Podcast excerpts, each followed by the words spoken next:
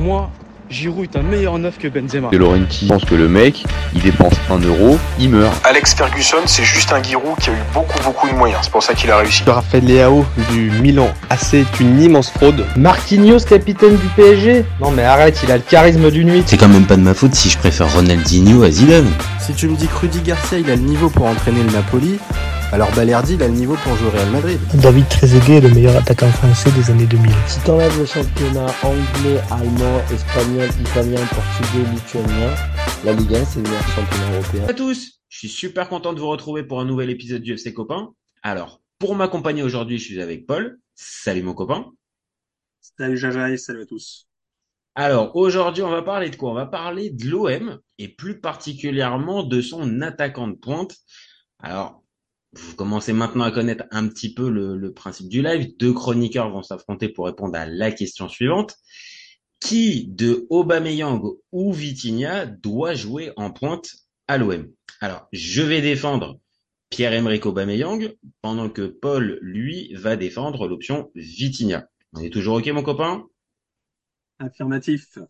Allez, affirmatif, c'est parti. Je lance mon chrono et je défends mon ami Pierre-Emerick Aubameyang. Alors, depuis qu'on a lancé cette chaîne, le sujet Aubameyang, il revient souvent sur le tapis. Alors, il y a eu le transfert, il y a eu l'adaptation, il y a eu le rendement, et puis bah maintenant il y a l'utilisation. Donc forcément, je vais pas dire que depuis le début de saison, l'ami Aubameyang, il me, il me met bien. Euh, il y a des doutes euh, sur ses prestations. Euh, il suffit de regarder les stats bruts pour bien voir que c'est pas du tout à son avantage et même pire quand on va regarder d'un peu plus près les stats détaillées on se rend compte qu'il y a une grosse maladresse et il y a peu on va dire d'influence dans le jeu de l'OM donc pour l'instant c'est un flop mais aujourd'hui on parle de son utilisation avec de son duel face au monstre Vitinha hein. Je, je, je, on parle, on parle de, on parle bien de ça. Et encore une fois, bah, je vais prendre mon costume de défenseur d'Aubameyang parce que si je vois beaucoup de bonne volonté chez le Portugais, ça, c'est, c'est, il y a aucun problème. C'est toujours, c'est toujours un tout petit peu euh, problématique quand euh, on commence une, une description un peu comme ça. Mais je lui vois beaucoup de bonne volonté, mais je lui vois surtout d'énormes soucis dans la finition qui sont pour moi rédhibitoires à ce niveau-là. Euh, il fait pas de différence balle au pied. Il a un jeu de passe qui est pas qui est pas extraordinaire, une vitesse qui saute vraiment pas pas aux yeux et puis, sérieux, j'insiste, mais la maladresse, euh, elle est quand même, euh, elle est quand même visible. Alors, c'est peut-être par défaut que je vais dire encore une fois que Pierre-Emerick Aubameyang, il doit euh, porter cette, équipe de cette attaque de l'OM, l'attaque de l'OM dans le 4-3-3 de, de. Pour moi, il a les références sur le CV, même si ça suffit pas forcément, mais ces références me font dire que à un moment donné, il peut retrouver une partie de ce niveau, je dis pas de son prime, mais une partie de son niveau, et que c'est peut-être une méthode couée que de me dire que euh, il va revenir à son meilleur niveau, comme je le dis. Mais quand je vois Vitinha et que je vois le profil de ce de ce jeune joueur qui manque clairement de maturité et qui est pas prêt du tout pour l'OM, bah je continue de dire qu'Aubameyang il doit jouer en à l'OM. Voilà pour ma part. Je te lance le chrono, mon ami. C'est parti. Alors, moi, je mets plus pour le Vitinha, bah, comme toi, par défaut, pour le coup, mais dans l'autre sens, euh, tout simplement parce qu'Aubameyang, on le voit depuis le début de saison, dans ce rôle de neuf, euh, il est un peu à côté de ses pompes, euh, fantomatique, 90% des matchs peut-être de l'OM où il joue. Il compte deux matchs vraiment où c'est, il est un peu sorti du jeu depuis le début de saison, c'est Le Havre et c'est euh, l'Ajax quand tu vas chercher le nul euh, mmh. là-bas. Et euh, c'est surtout dans les intentions. Euh, en plus informatique, tu sens une nonchalance, euh, tu sens il a l'air un peu dépassé par bah, par ce qui se passe sur le terrain. Et bah, pour cette raison, moi je tenterai le coup Vitinha encore une fois par défaut pour son type de jeu. oui, il y a du déchet, tu l'as dit, Aubameyang, je pense que depuis le début de saison, on peut dire qu'il y a du déchet devant le but aussi. Euh, je rappelle son face-à-face contre Lille, je pense c'est monstrueux. Alors Vitigny en a eu évidemment. Je vais pas dire que c'est un top numéro 9, hein, mais c'est un autre type de neuf. Et à un moment, quand euh, Obama, ça fonctionne pas sur la durée, alors oui, il y a le changement d'entraîneur, changement de système, forcément l'adaptation à, prendre en compte, mais euh, je pense qu'il faut aussi voir ce qui se passe à côté. Alors là, Vitinha a été titulaire sur le dernier match, mais euh, je trouve ça dur de le juger sur ces matchs-là, sachant qu'on sait qu'un numéro 9 a besoin de temps de jeu, a besoin d'adaptation, oui, mais de d'enchaîner les prestations euh, pour bah, pour prendre de la confiance. Le type de d'attaquant de Vitinha qui est pour moi un besogneux, qui est un mec qui va te mettre un peps dans ce qu'il fait quand il n'a pas le ballon en termes de pressing. je pense que tu as besoin de ça aujourd'hui dans le foot moderne, pas un attaquant assez statique qui va juste prendre les espaces. Je pense que dans l'OM, dans le 4-3, tu as déjà des joueurs qui sont faits pour ça, sur les ailes, Sarr, Ndiaye quand il va rentrer s'il est plus titulaire. Après, en termes de, je vais juste terminer avec les stats, euh, les expected goals en Ligue 1 depuis le début de saison, on est à 4,97 pour Aubameyang pour un but. On est à 2 pour Vitinha pour deux buts. On parle de numéro 9. Je pense que l'OM, depuis l'arrivée de Gattuso, il y a un petit souci offensif. T'as besoin d'un mec qui plante aujourd'hui, en plus du, du, niveau de jeu sur le terrain. En termes d'efficacité, alors les deux sont pas forcément bons, mais Vitinha m'a l'air un peu plus solide niveau stat aujourd'hui qu'Aubameyang.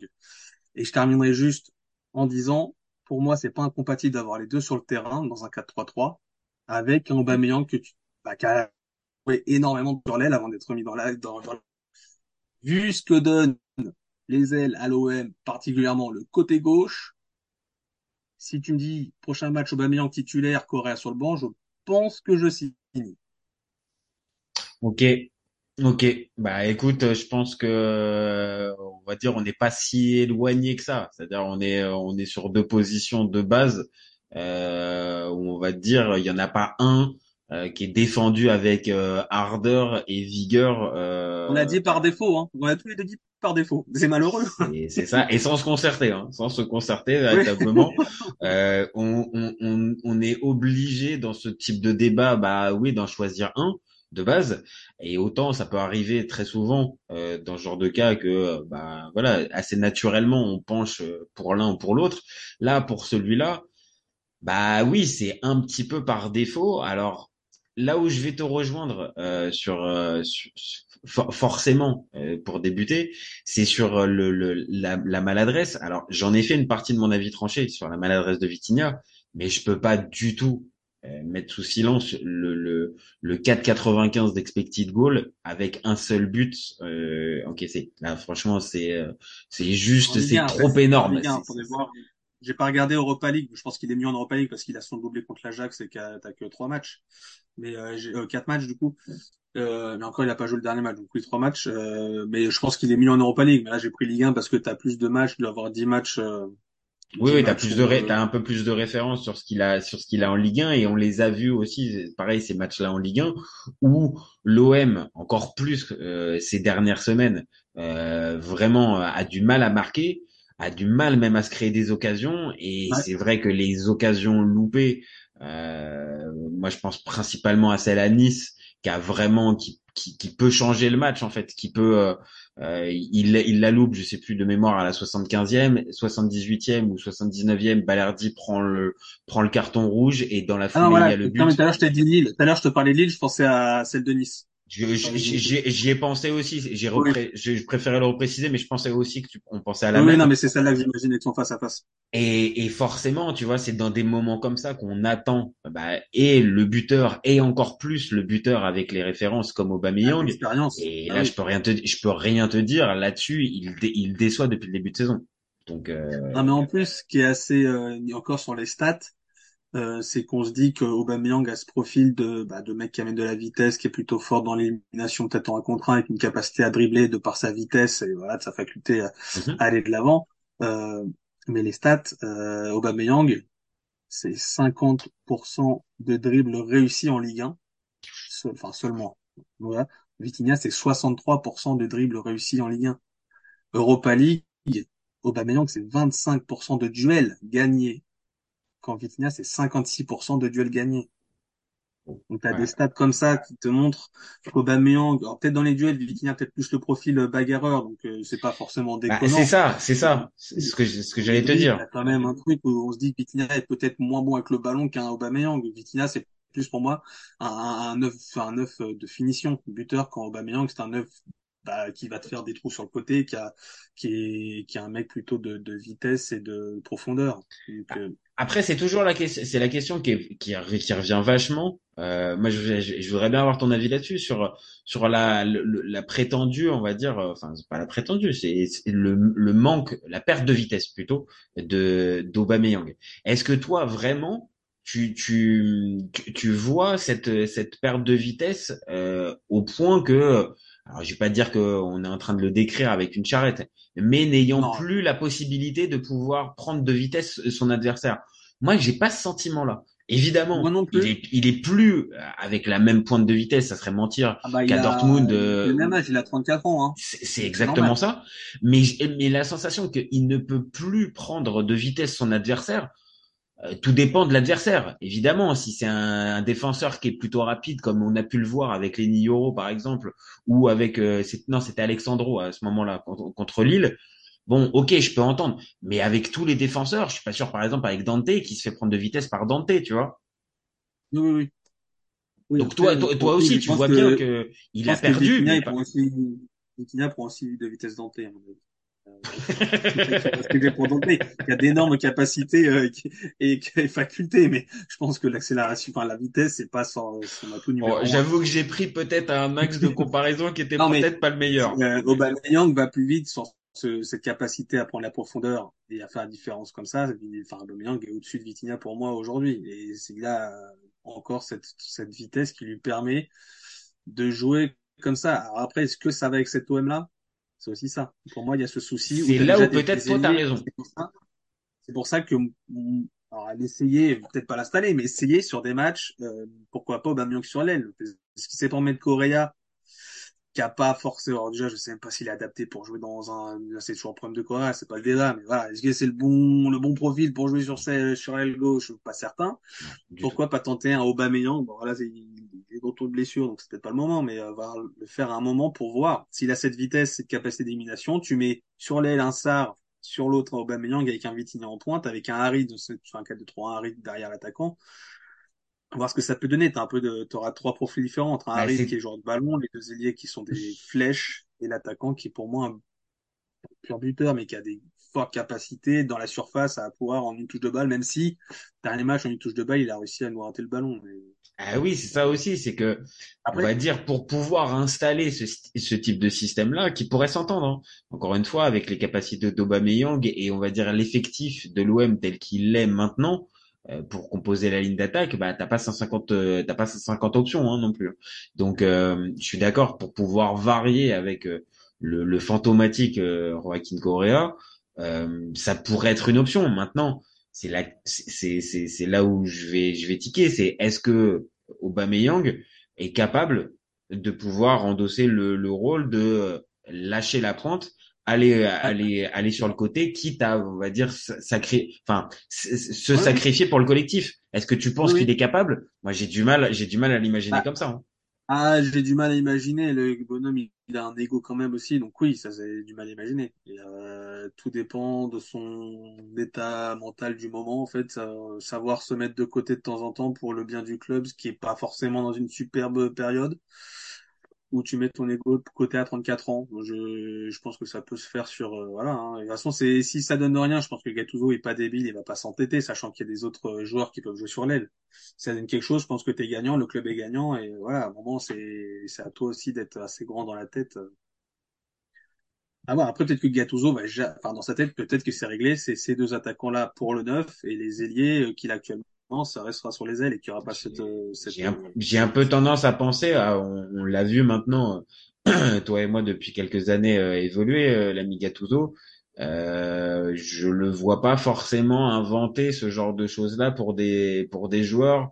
On va dire en- forcément de... Ah ouais, tu vois, je j'ai du mal. Alors ponctuellement pour un match ou deux, oui, ok, peut-être. Euh, si en plus il y a il y a des blessures ou des méformes chroniques, ok. Mais on va dire sur la sur la la durée, j'aurais un peu de mal. Maintenant, là où je te rejoins, c'est que peut-être que au lieu de les on va dire de les opposer, bah, peut-être que l'OM devrait essayer un minimum de les installer peut-être ensemble. Alors, est-ce que, on va dire, dans un système classique comme un, comme c'était prévu dans un 4-4-2, bah non, ça va pas, ça va peut-être pas le faire. Mais est-ce que justement cette utilisation, comme tu dis, avec Aubameyang à gauche et Vitinha dans l'axe, c'est peut-être pas la, la, la, solution parce que l'un comme l'autre en pointe, euh, on voit bien, on n'arrive pas, on n'arrive pas à les départager. Hein. Il y a du déchet, ouais, parce qu'il y a du déchet de côté. Alors après, moi, j'aimerais, en termes de stats purs, si on parle vraiment du numéro 9, on va retenir pour ses buts, Mhm. et non pour ce qu'il va apporter dans le jeu. Moi, j'attends de voir Vitinha, qui enchaîne 400 minutes pour égaler le nombre de minutes cette saison jouée par Aubameyang. Il a 400 minutes de moins. Il a Ah ouais, c'est pas, c'est c'est beaucoup quand même, c'est beaucoup. Ah ouais, il a 400 minutes de moins, deux buts de moins. Tu mets Vitinha en titulaire sur cinq matchs, et Aubame en sortie de banc sur cinq matchs de suite. J'attends de voir, mais je pense que Vitinha peut largement mettre ses deux buts, prendre de la confiance, prendre du rythme et s'installer. Alors oui, forcément, ça sera pas, ça sera pas, euh, je sais pas quel attaquant de sortie, mais ça sera pas Drogba en termes de d'efficacité euh, marquante à l'OM. Enfin, sinon, il serait pas, enfin, je suis désolé, mais il serait pas à l'OM aujourd'hui. Ah bah, qu'aujourd'hui, non, non, alors, alors j'ai envie de te dire oui, euh, oui spontanément. Maintenant, on est obligé forcément de s'attarder sur ça, c'est-à-dire que l'un comme l'autre ont deux statuts. C'est-à-dire que l'un, par son, on va dire sa carrière, on l'a, on, on l'a précisé depuis tout à l'heure, son CV, les postes par lesquels il est passé, tout ça, les références. Mais de l'autre, euh, le- de l'autre côté, Vitinha a aussi, on va dire, un statut particulier euh, donné par ce, ce fameux transfert à 32 millions évidemment. et transfert le plus cher de l'histoire de l'OM. Donc derrière, en fait, ces deux-là, ils sont pas des attaquants lambda, en fait, tu vois. Euh, ils sont, ils sont forcément scrutés avec un œil particulier. Et l'un comme l'autre, pour l'instant, on voit bien, il y a, du déchet, en fait. Et dans le dernier geste, euh, est-ce qu'ils arrivent à tenir cette pression-là, qui est très difficile euh, je, je te, je te pose la question, si tu si arrives à, à le trouver spontanément, bien joué. Mais quel est l'attaquant qui a marqué 20 buts à l'OM sur les 10 dernières saisons?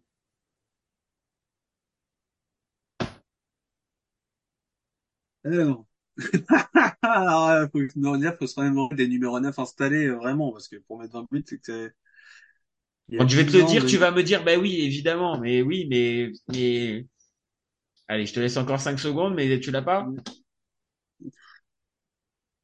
20 buts en Ligue 1, euh, en, en Ligue 1, hein, pas toute en compétition. Ligue 1, en Ligue 1. Quand t'as, quand t'as Payet qui t'a, non, je sais pas, là, comme ça. Bafé Gomis. Euh, ah, putain, mais les 20 buts avec l'OM sur sa saison. Ah ouais. Ouais, tu vois, ouais. Donc c'est bien quand je quand je prends cet exemple-là, ça veut dire quoi? C'est que Bafé Gomis, quand il vient à l'OM et qu'il met ses fameux 20 buts, il a une certaine carrière. Alors après, qui peut qui Oui. peut qui peut encore une fois se discuter comme on veut, mais il a une on va dire une certaine expérience et ce fameux euh, euh, on va dire maillot difficile à porter. Bah, il arrive à le faire. Alors évidemment, c'est un OM particulier, différent de Mhm. celui-là. Mais ce que je veux dire par là, c'est que prendre ce poste de grand attaquant, comme on a l'habitude de dire depuis des Ah années, bah, l'après, l'après Gomis, c'était le grand attaquant, oui.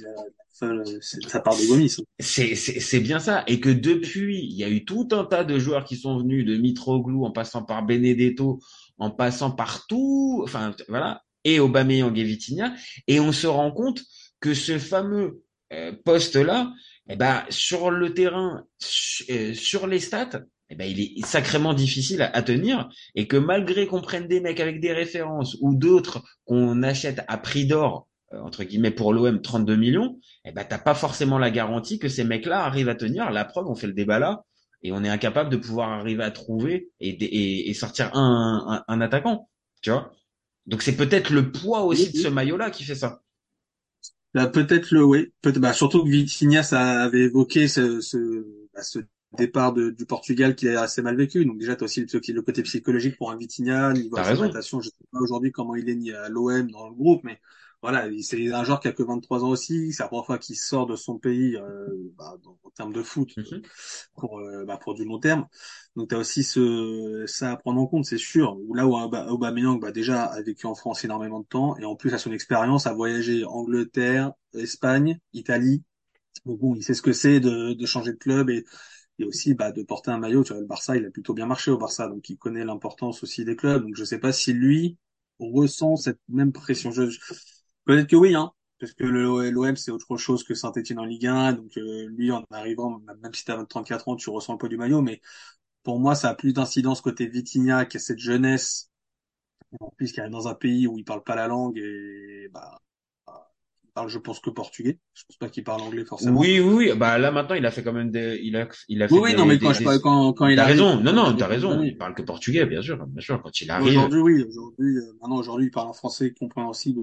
Euh, et je pense que, enfin, même pour lui, dans la vie du club, forcément, ça change tout. Hein. Ah bah, pour répondre à ta question, il est bien intégré, c'est-à-dire que dans le club, dans le vestiaire, il n'y a pas de problème particulier avec lui et en plus, il, il donne les signes, on va dire un peu du bon garçon, c'est-à-dire que euh, bah, voilà, euh, quand euh, quand tu dors, l'a mis euh, les trois quarts du temps euh, sur le banc toute la toute la deuxième partie de saison dernière.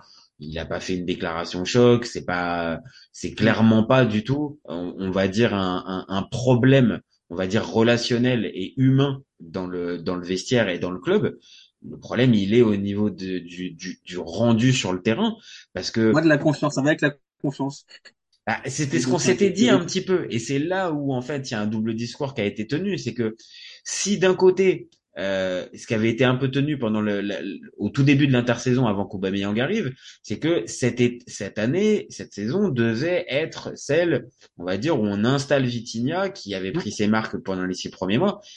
Mais on, on va pas refaire l'histoire. Si tu as vraiment envie d'installer un joueur que tu as acheté 32 millions euh, et pour lequel tu as vu certaines limites peut-être mentales ou d'expérience ou de maturité, c'est vraiment la meilleure idée que d'aller lui mettre Aubameyang dans les pattes? Évidemment non. Évidemment non. Après, faut aussi se dire que l'OM était dans sa phase où tu avais la qualif avec des champions à obtenir. Donc, il te fallait aussi de la certitude. Alors, Aubameyang, il sortait pas d'une saison monstrueuse, hein. Chelsea, Ah c'est non. pas, c'est, Ah non, il sort on pas parle du beaucoup, tout. quand il arrive, on parle beaucoup de Aubameyang qui a marché au Barça, sauf que c'était il y a deux saisons, le Barça. Eh oui, c'est ça, c'est que c'est il y a plus de, enfin on va dire il y a plus de 12 mois que ça s'est passé et au moment où il signe, bah non, il, il, il sort d'une saison quasi blanche avec Chelsea hein. Donc euh, Ah bah, il sort d'une saison, il met un but en championnat. c'est ça et buts. euh, et trois buts en tout et trois buts en tout. Ah ouais, euh, euh, c'est clairement pas l'assurance touriste. Et après, en fait, moi, j'attends de voir, c'est que Vitinha, cette saison, et je pense que l'année dernière, c'est pareil, il a pas enchaîné plus de deux matchs titulaires de suite. cette saison, plus de deux matchs spontanément. Ouais ouais, t'as Non, c'est sûr. Ouais ouais, non non. Les deux derniers il a fait deux matchs, il a fait Nantes, Marse- euh, Nantes, euh, Toulouse, il a enchaîné. Oui, les deux derniers de. Marcelino, les deux derniers mar- matchs de Marcelino. Voilà. Et là, il a fait les deux derniers matchs contre l'AEK et Lens. Et parce que, et parce que lui, on l'a dit, et c'est ça, et parce qu'on l'a dit aussi, euh, Gattuso était euh, contraint à la blessure, enfin, euh, Aubameyang était blessé. On voit bien que pour l'instant, tu vois, si on s'arrête deux minutes sur Gattuso, on l'a dit tout à l'heure, difficile de l'imaginer faire euh, inventer un poste pour euh, pour Aubameyang, mais ça pourrait être une idée. Mais dans l'esprit de Gattuso, moi j'ai quand même la sensation que c'est euh, que c'est euh, que c'est Aubameyang qui est le titulaire et euh, et Vitinha est le est le remplaçant. hein. Je confirme, euh, depuis Gat- Gattuso, il arrive, euh, bah non, l'Ajax, c'est, euh, L'Ajax, non, c'est encore Abardonado qui fait le, Ouais, qui fait le lien entre à les deux. PSG aussi. Donc depuis, tu as Monaco, Aubame titulaire. Brighton, Aubame titulaire. Le Havre, Aubame titulaire. Nice, Aubame titulaire. Ouais. Après, tu as l'AEK où tu as, Vitinha. Euh, l'AEK où tu as Vitinha. Lille où c'est à nouveau, euh, à nouveau. Et là, tu as où c'est encore Vitinha. Et là, c'est Vitinha qui enchaîne deuxième. Donc en fait, Ah. tu as trois matchs seulement où il est titulaire sous Gattuso, Vitinha. Le reste, c'est Aubameyang qui a tout mangé. Après, Vitinha, en plus, pas de chance parce que pour le, euh, le fameux OMOL qui a été, ref- qui a été, euh, qui a été euh, Ah ouais, annulé, c'était- lui qui devait, euh, c'était lui qui devait jouer, euh, qui devait débarrer titulaire sur ce match-là et donc enchaîner deux, deux titularisations après celle contre euh, contre l'AEK au match aller. Et donc il y a pas ça. Et oui, moi, comme je te dis, j'ai la sensation que pour moi, c'est Gattuso, pour Gattuso, c'est c'est Obama qui euh, qui joue. Et forcément, dans ce contexte-là, euh, du gamin qui manque peut-être encore une fois de repères, de confiance et tout ça, euh, si tu sens que t'as pas la confiance totale de l'entraîneur, même s'il le tricard pas, hein, il lui laisse pas, il le fait pas rentrer à deux minutes de la fin, tu vois. Mais tous les matchs. ouais. c'est ça, tu vois, il le fait rentrer à tous les matchs, mais Après, il rentre à tous les matchs parce que l'autre est rincé aussi. Hein. eh, c'est peut-être ça aussi, tu vois. C'est ça, c'est ça. C'est que Là là où Vas-y. c'est fou, c'est qu'il n'a pas forcément la confiance. Bon, il a la confiance, mais sans l'avoir, parce que c'est pas le titulaire numéro un. Alors qu'il a la confiance du stade Vélodrome, des supporters.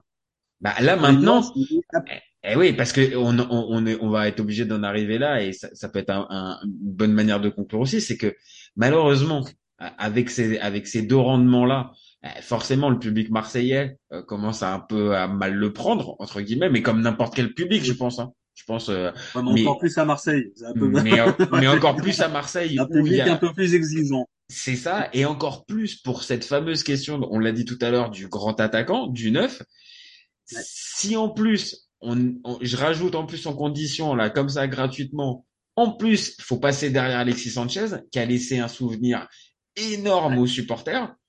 Donc derrière ça, en fait, euh, ils, les deux ont généré, on va dire, des, euh, des, des, traitements différents et qu'au final, maintenant, on arrive avec, bah, comme tu l'as dit, entre guillemets, le chouchou du public, c'est devenu Vitinha, mais est-ce que c'est pour ses performances pour le pour le pour le, le réconforter ou au contraire parce qu'il y a une bonne partie aussi du public qui, qui commence à prendre Aubameyang pour cible et qui commence à le prendre comme tête de turc en fait? Un peu des deux.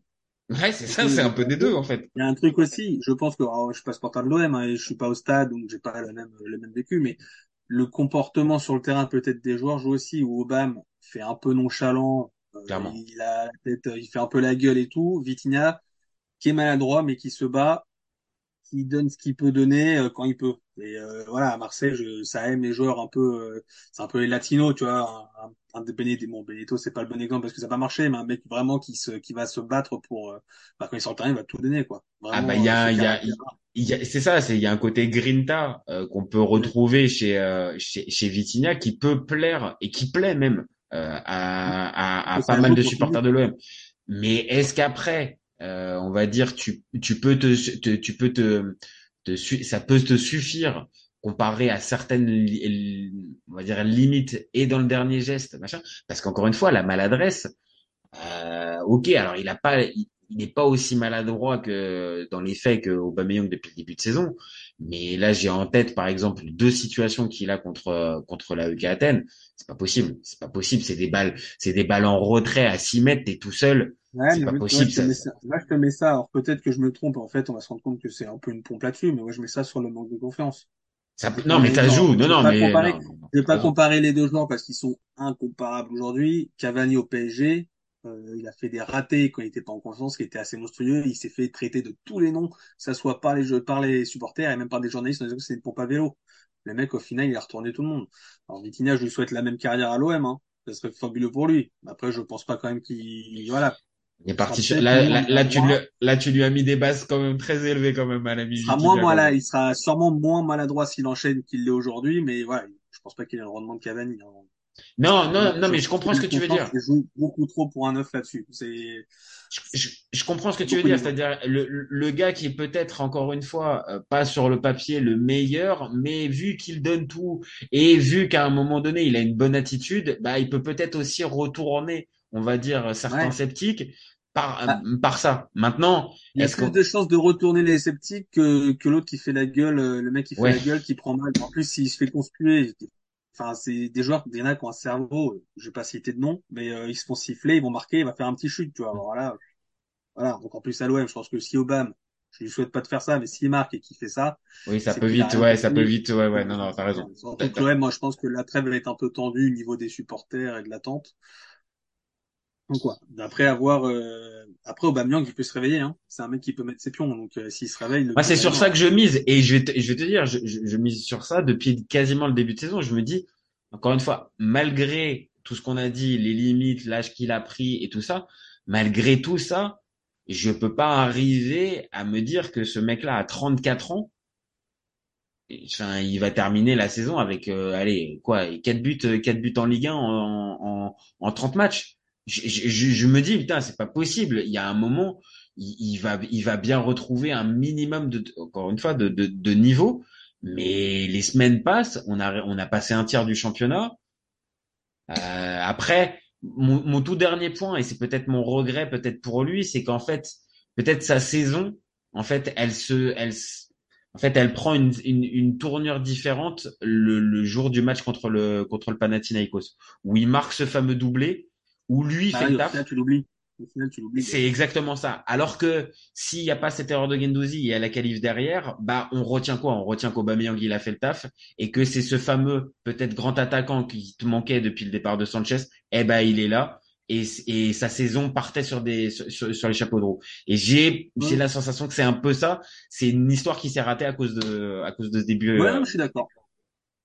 Je suis d'accord là-dessus.